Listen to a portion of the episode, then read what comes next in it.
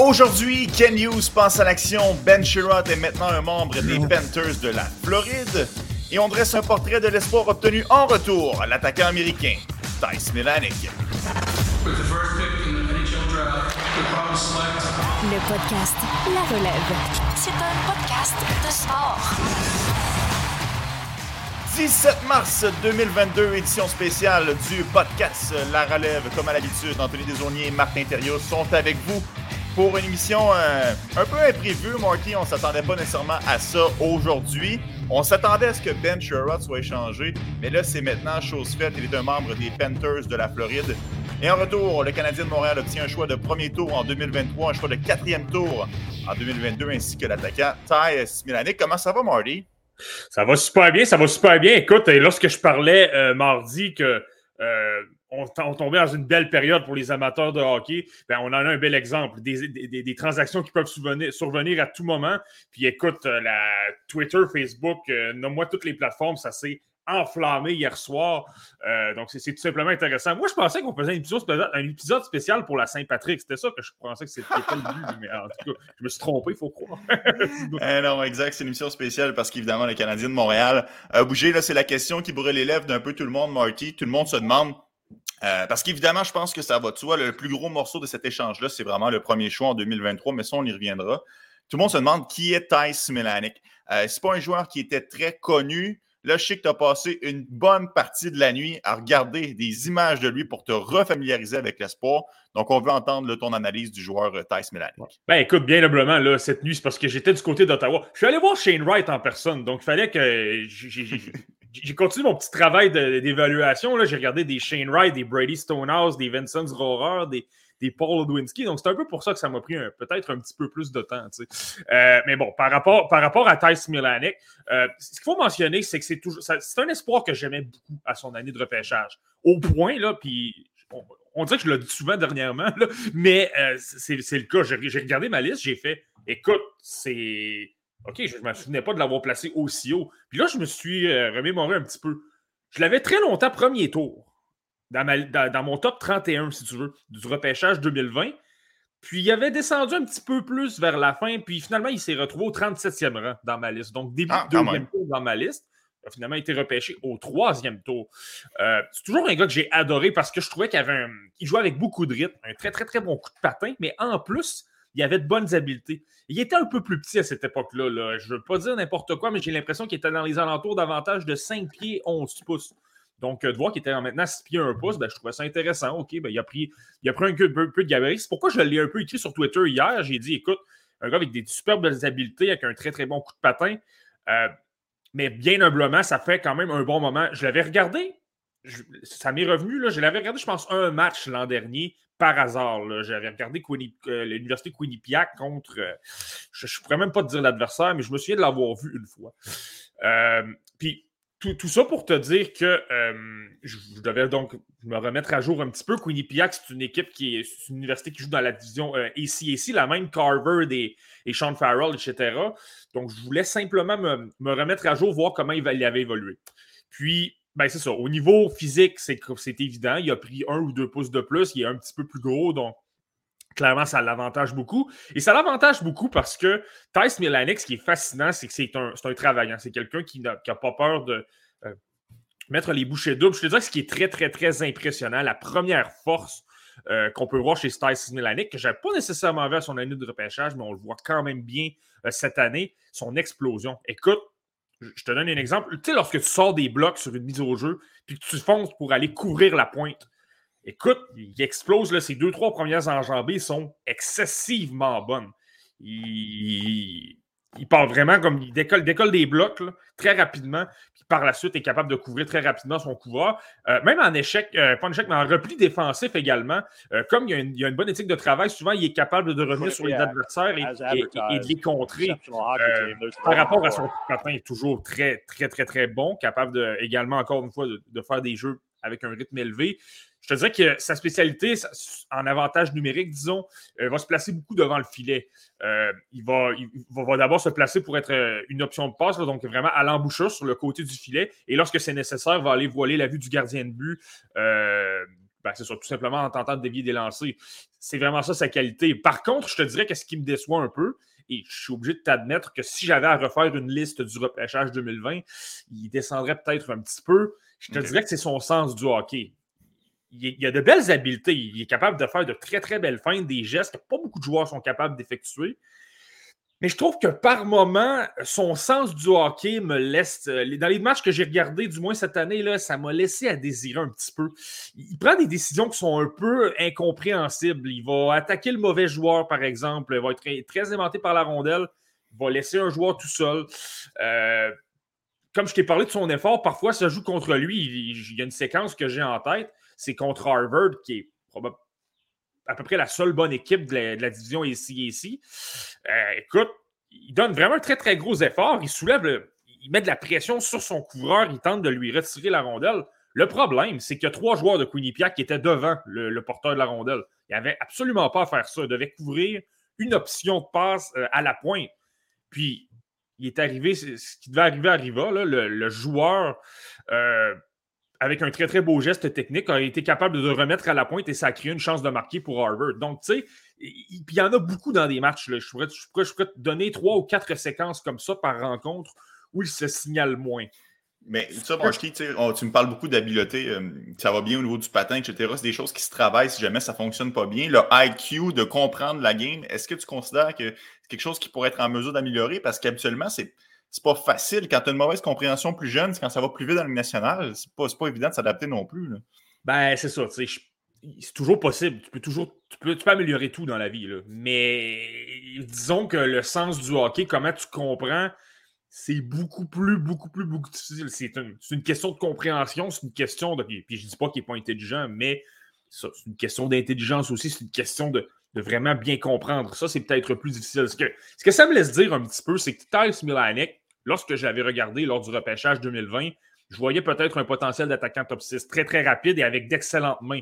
Je me souviens que lors du match des meilleurs espoirs américains, le, euh, le, fameux BioSteel, parce que lui, c'est un membre de l'équipe américaine des moins de 18 ans euh, à son année de repêchage. Je l'avais trouvé très bon. Là. Il, avait, il avait marqué quand même un but assez spectaculaire.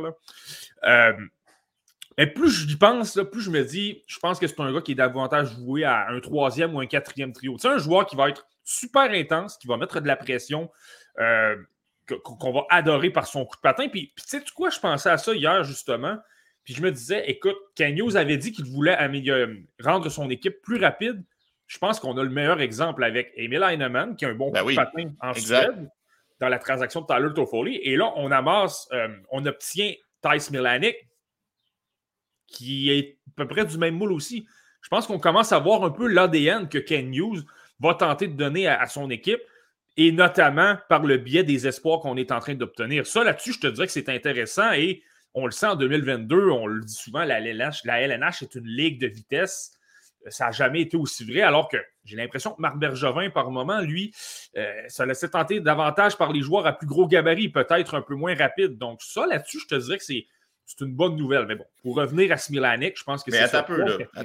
Le, bon, là, Smilanik, c'est bien beau, là, on, l'a obtenu, ça va bien. Tu me parles que c'est un joueur qui serait peut-être plus pour euh, les deux derniers trios, là, le bottom six de l'équipe.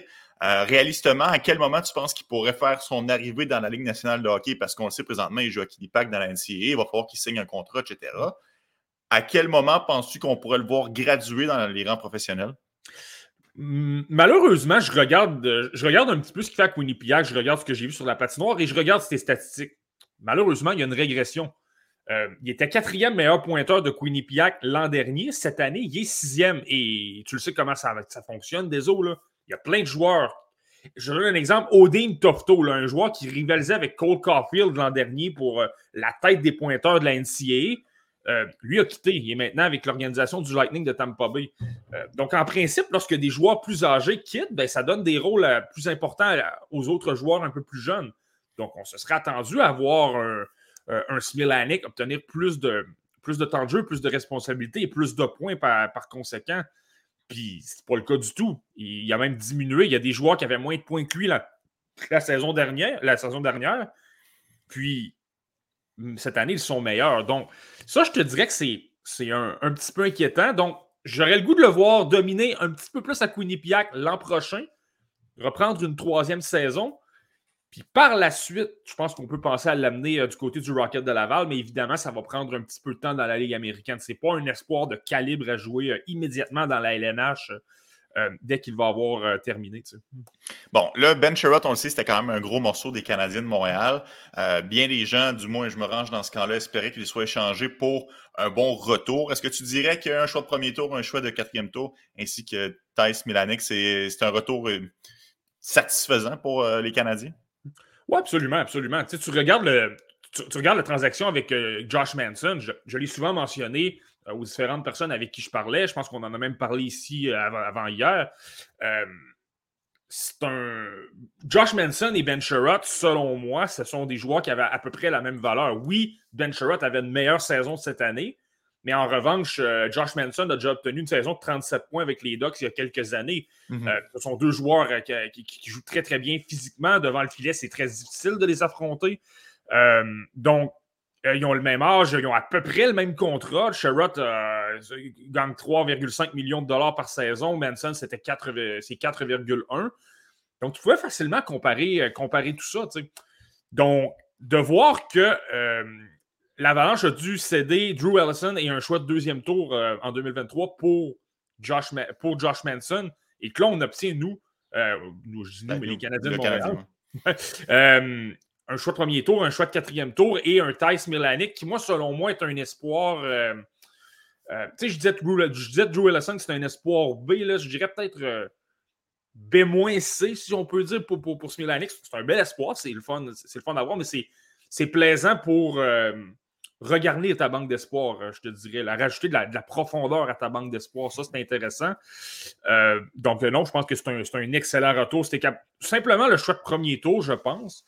Euh, c'est très satisfaisant selon moi. Mhm. Là, tu me parles de regarder ta banque d'espoir, puis là, ça, circule beaucoup depuis euh, quelques jours déjà, puis on a eu l'occasion d'en parler dans le dernier podcast. Mais pas plus tard que ce matin, Darren Drager sortait que euh, les négociations s'intensifient autour de Jack McBain. Est-ce que tu penses que ça retire le Canadien du Derby McBain, le fait qu'on va chercher un autre joueur de bottom six, ou ça n'a pas rapport parce que McBain serait plus NHL ready, tandis que Smilanic, ça va prendre un certain temps avant qu'il se développe? Je pense que c'est pas le même cas du tout. Je pense qu'un Jack, McBain est peut-être un peu plus. Euh, euh, Smilanic s'implique, mais euh, c'est une autre catégorie Jack McBain au niveau physique. il est beaucoup plus gros, 6 pieds 4 pouces. Puis lui, il carbure à aller dans les coins, à, se battre pour la rondelle avec les adversaires. Il est très, très, très difficile à affronter. Du moins, c'était le cas dans la NCA. Il est un peu plus âgé également. Là. Euh, Jack McBain peut jouer dans la LNH en ce moment. Euh, Tice ça va prendre un petit peu plus de temps. Je pense que c'est là la, grosse différence. Puis, tu sais quoi, autres, je réfléchissais un peu à Jack McBain aussi, puis je me demande si c'est le bon. Euh, je me demande s'il y a de la place pour Jack McBain à Montréal. Tu sais, j'en parlais, j'en parlais mardi. Il y, a, Jake Evans, il y a Ryan Paling. Là, on semble mentionner que Christian Dvorak pourrait partir. Là, ça aurait peut-être un peu plus de sens. Mais si Dvorak demeure à Montréal, euh, je vais te nommer le deuxième, troisième et quatrième centre. Et évidemment, Nick Suzuki ne part nulle part. Donc, euh, ne va nulle part. Donc, est-ce que tu as vraiment une place pour Jack McBain dans ta formation? Je me pose la question. Alors que euh, parmi les équipes intéressées, il y a les Coyotes de l'Arizona et les, les Jets de Winnipeg, semble-t-il. Je regarde simplement les Coyotes. On parle que le prix demandé du Wild est un choix de deuxième tour. Ben, je suis désolé, mais les, les Coyotes de l'Arizona ont pas un, pas deux, pas trois. Ils ont cinq choix de deuxième tour. Euh, cinq choix de deuxième tour. C'est impressionnant. Là. Tu peux te permettre en masse d'aller le chercher. Et si tu regardes la formation des Coyotes, tu as des Travis Boyd au centre, tu as des Riley Nash. Donc, tu peux facilement prendre un Jack McBain et le placer sur un, deuxième ou un troisième trio. Ben oui, puis tu sais, quand je vois, euh, je vois des gens avec Jack McBain, pourquoi est-ce qu'on donnerait un choix de deuxième tour? Euh, Jack McBain, on parle quand même d'un joueur qui semble se diriger vers un joueur établi de centre de troisième trio fiable. Quand tu draftes un joueur de deuxième tour, tu es, loin d'être assuré que ça va fonctionner. Donc, je pourrais comprendre le pari du point de vue des Coyotes. Par contre, pour le Canadien de Montréal, euh, avec seulement un choix de deuxième tour et il sera assez élevé, je, serais quand même réticent à donner mon choix de deuxième tour, puis ça m'amène sur mon prochain point, Marty. ah ben vas-y, vas-y. Mais, mais, mon point par rapport à ça, c'est justement, je viens de te dire que c'est peut-être pas un, fit, ça, ne marche peut-être pas avec l'organigramme des Canadiens, mais dans le fond, c'est ce que je lis avec ça, c'est que dans le fond, Ken Hughes et Jeff Gorton, s'ils sont intéressés à Jack McBain, c'est qu'ils adorent le joueur avant tout. C'est vraiment son agressivité, sa passion du hockey, son énergie, le fait qu'il est très physique d'après moi, c'est ça qui, qui, les passionne. Et il y a un bon coup de patin également. Là, je pense que c'est tout ça. C'est surtout qu'ils adorent ce joueur-là. C'est pas nécessairement un besoin qu'on comble. Hmm. Euh, je veux revenir sur le choix de deuxième tour parce que Ken Hughes, qui parlait un peu plus tôt euh, aujourd'hui aux médias, euh, a mentionné que pour lui, c'était primordial que le choix de premier tour obtenu dans la transaction pour Ben Sherrod soit un choix de 2023. Et j'ai trouvé ça vraiment intéressant comme point de vue parce qu'il dit pourquoi est-ce que je voulais un choix de 2022 J'en veux pas parce que j'ai déjà mon choix, j'ai déjà le choix des Flames et j'ai mon choix de deuxième tour. Donc, je vais déjà avoir trois sélections dans les 35 premiers rangs environ. Je ne veux pas ajouter un quatrième joueur. Je préfère euh, pas mettre mes œufs dans, tout le, dans le même panier puis les répartir sur deux années différentes. Donc là, on se retrouve à avoir deux choix de premier tour cette année et deux choix de, premier tour l'an prochain. Est-ce que tu aimes cette stratégie-là, Marty, de plus? Diversifier tes actifs? Ben, honnêtement, expliquer comme ça, c'est très, très, très intelligent. Puis honnêtement, je suis 100% d'accord. Je suis 100% d'accord. Autant j'adore les espoirs, autant tous ceux qui me connaissent, qui, m'ont déjà vu parler de repêchage ou qui m'ont déjà connu dans des repêchages de Ligue simulée, par exemple, savent que j'adore repêcher. J'accumule beaucoup de choix. Puis euh, je m'amuse à repêcher les différents espoirs. J'adore ça. Puis, honnêtement, je pense que je, quand même, je me débrouille bien. mais bon. ça, c'est un autre dossier. Euh, mais, euh, mais tout ça pour dire que autant j'ai cette philosophie-là, autant j'ai aussi la philosophie de dire écoute, je, pourrais prendre, je peux prendre n'importe quel repêchage, n'importe lequel, même le 2003, même le 2015, tous les repêchages. Il y a toujours des, des mauvais coups. Toujours, toujours il n'y a pas 32 bons joueurs. Il y a toujours des joueurs qui performent moins que prévu, que ce soit des Cody Glass, des Casey Middlestad, des. Euh, Alex euh, Nylander. Euh, ouais, Alexander Nylander, des Tyson Jones. Il y a plein de joueurs comme ça. Donc, je pense que d'accumuler beaucoup trop de choix de premier tour, tu t'exposes davantage à commettre ces erreurs-là. oui, il y a du talent, oui, il y, a, le repérage, puis c'est de repérer des choses chez les joueurs, il y a également une petite part de chance également. C'est drôle parce que je parlais avec notre, notre collaborateur Alexandre Régimbal hier, puis on, avait le comparatif. Présentement, on s'entend tous pour dire que les Canadiens ont fait un vol avec Joshua Roy. Mais si tu analyses ça comme il faut, ils ont pris William Trudeau devant. J'aime beaucoup William Trudeau. J'adore sa progression. Est-ce que tu places Joshua Roy devant William Trudeau? Moi, c'est pratiquement évident. On le voit ben le plus. Poser la question, c'est répondre on, voit Joshua Roy de plus en plus dans les top 5 euh, des meilleurs espoirs au total des Canadiens. Donc, je pense que euh, ça va. Donc, oui, les, Canadiens ont fait un, très, très beau coup avec Joshua Roy, mais en même temps, on préférait Trudeau. Donc, c'est là que tu vois que c'est. ça, peut être un petit peu, un petit peu drôle, si tu veux. Euh, donc, mais pour, revenir à, la stratégie de Canyon, moi, je pense que c'est exactement ça. C'est que plus que tu supposons que tu accumules 4 ou 5 choix de premier tour. Premièrement, ben, ça coûte cher.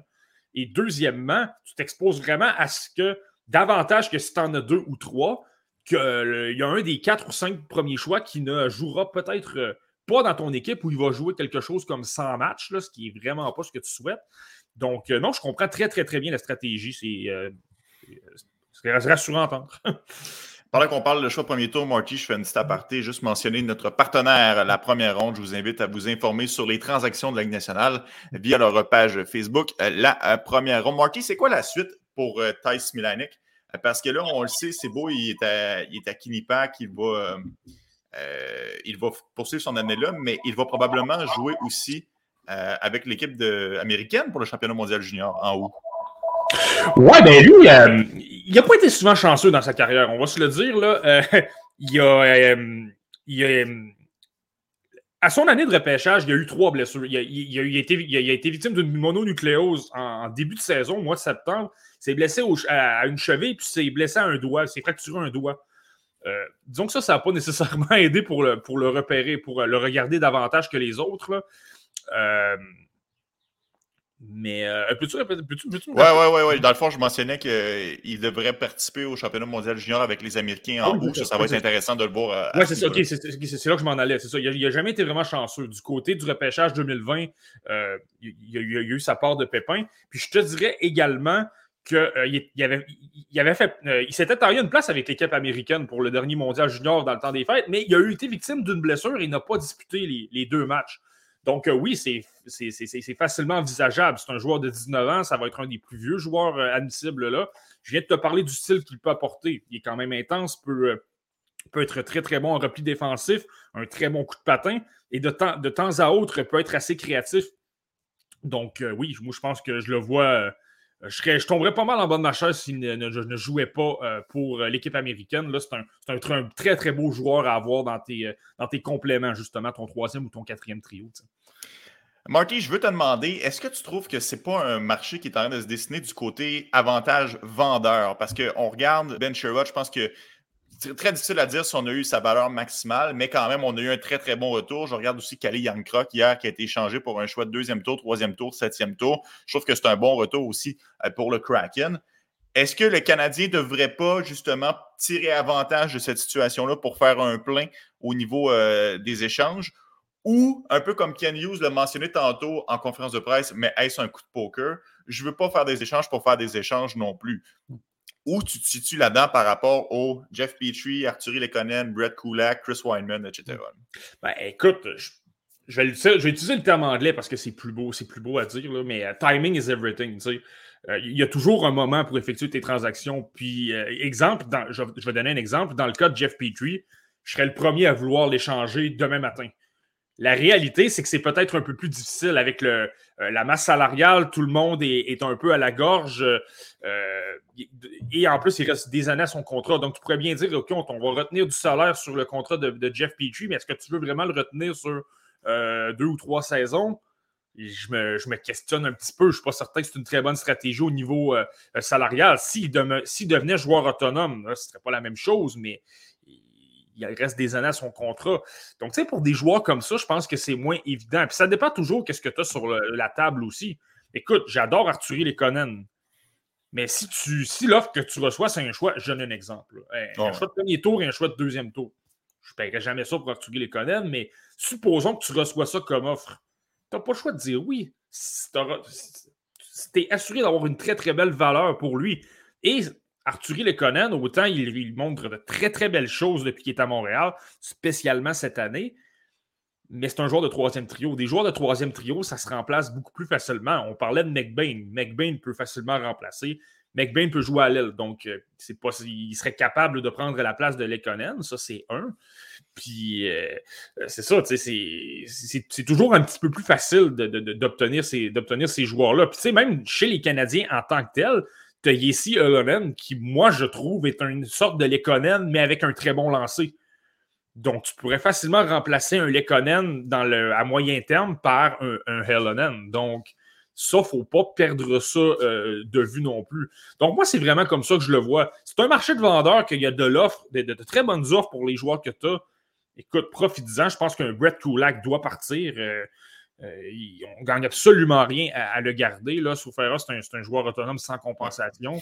Donc, euh, je te dirais, les, joueurs, ceux qui vont devenir joueurs autonomes sans compensation, tu dois, tu dois tenter partir le, plus tôt possible. Mais ceux qui demandent, ceux avec lesquels on, euh, sur lesquels il, reste des années de contrat, comme Petrie, écoute, je pense que c'est plus préférable de faire ça aux alentours du repêchage parce que là, tout le monde retombe à zéro. Il y a c'est tout tout le monde peut remettre le, maximum de salaire, si on veut, sur, les, euh, sur les masses salariales. Il faut que tout soit réglementaire au jour 1 de la saison, mais durant l'été, tu as davantage de flexibilité. Donc là, je pense que c'est là que c'est peut-être un peu plus facile euh, d'échanger un Jeff Petrie. Oui, Ouais, c'est plus maniable parce que tout le monde peut euh, gérer en fonction qui ne pas chercher cet agent libre-là parce que je vais ramasser le contrat d'un Jeff Petrie, par exemple. Puis je trouve ça intéressant ce que tu viens de dire, les échanger le plus rapidement possible. C'est ce qu'on a fait dans le cas de Ben Sherrod. On l'a échangé hier, en date du 16 mars, plutôt qu'à d'attendre jusqu'au 21 mars. Moi, encore une fois, j'adore la stratégie. Je l'ai dit quand ils ont fait la transaction de Tyler Toffoli. Oui, OK, peut-être qu'on aurait obtenu encore plus si on avait entendu, mais il y a toujours un risque que tous les acheteurs trouvent preneur ailleurs et que finalement ton joueur perde drastiquement sa valeur. Dans le cas de Toffoli, ça n'aurait pas été catastrophique parce qu'on aurait pu le rééchanger plus tard. C'est un joueur qui a un bon contrat, une bonne valeur, encore quelques années. Euh, devant lui euh, avec les Canadiens. Mais Sherrod, ce n'est pas le cas. Sherrod n'avait pas de contrat l'année prochaine. Il devait absolument partir. Et là, on réussit à obtenir un choix de premier tour, en plus d'un espoir quand même, euh, sans dire prometteur, mais qui a un potentiel intéressant, qui peut devenir quelqu'un si jamais les choses tombent du bon côté. Donc moi, je félicite Ken Hughes. J'aime vraiment la transaction. Je suis vraiment très surpris du retour. Et j'ai vraiment hâte de voir, Marty, si on aura la chance de se reparler d'autres échanges euh, d'ici le, 21 mars. Oui, j'ai bien hâte, surtout avec les Canadiens de Montréal. Ça va être vraiment, vraiment excitant à voir. Puis, tu le sais comment c'est, là, on, regarde tellement ça, la, période des transactions euh, depuis, depuis plusieurs années. Souvent, les transactions n'arrivent pas à la date limite. Ils arrivent dans les jours précédents. Donc, euh, ne soyez pas surpris si finalement on est, de retour en nombre demain, euh, demain matin. Parce que ça, se pourrait très bien. Euh, là, j'entends, je commence déjà à entendre des rumeurs avec Christian Vorak. Est-ce qu'il va être échangé? Ben, c'est pas possible. Je ne suis, pas dans le secret des yeux, mais euh, c'est ça, c'est franchement intéressant. On va devoir demeurer sur le qui-vive. ouais, c'est pas vraiment notre créneau, mais je vais quand même me permettre un commentaire sur Christian Vorak. Je serais surpris, moi, Marky, parce que je trouve que sa valeur est à probablement son plus bas depuis quelques années.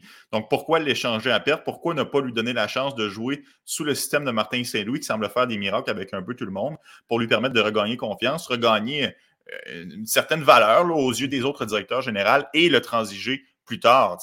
moi, personnellement, je tomberais en bas de ma chaise si jamais Christian Vorak est échangé d'ici les quatre prochains jours parce que j'ai l'impression qu'on va l'échanger à perte. Mais est-ce qu'il y, a un, est-ce qu'il y a un plan, est-ce qu'il y a un big picture quelque part qui, euh, qui impliquerait cette transaction-là? On verra bien et on aura les éléments de réponse d'ici euh, les euh, prochaines heures. Marky, merci beaucoup pour cet épisode impromptu. C'était, bien agréable. Puis comme tu as dit, peut-être qu'on se reparle dans les prochains jours pour d'autres transactions. Mais, ben, ben, toi, en privé, c'est certain que je te reparle, mais je parle surtout à, nos auditeurs. Euh, mais écoute, ce serait, ce serait vraiment plaisant de vous reparler demain matin. Ça va simplement faire plus de trucs hockey à parler. Euh, si tu m'écoutes, fais une transaction, on, revient demain matin. J'ai aucun problème avec ça.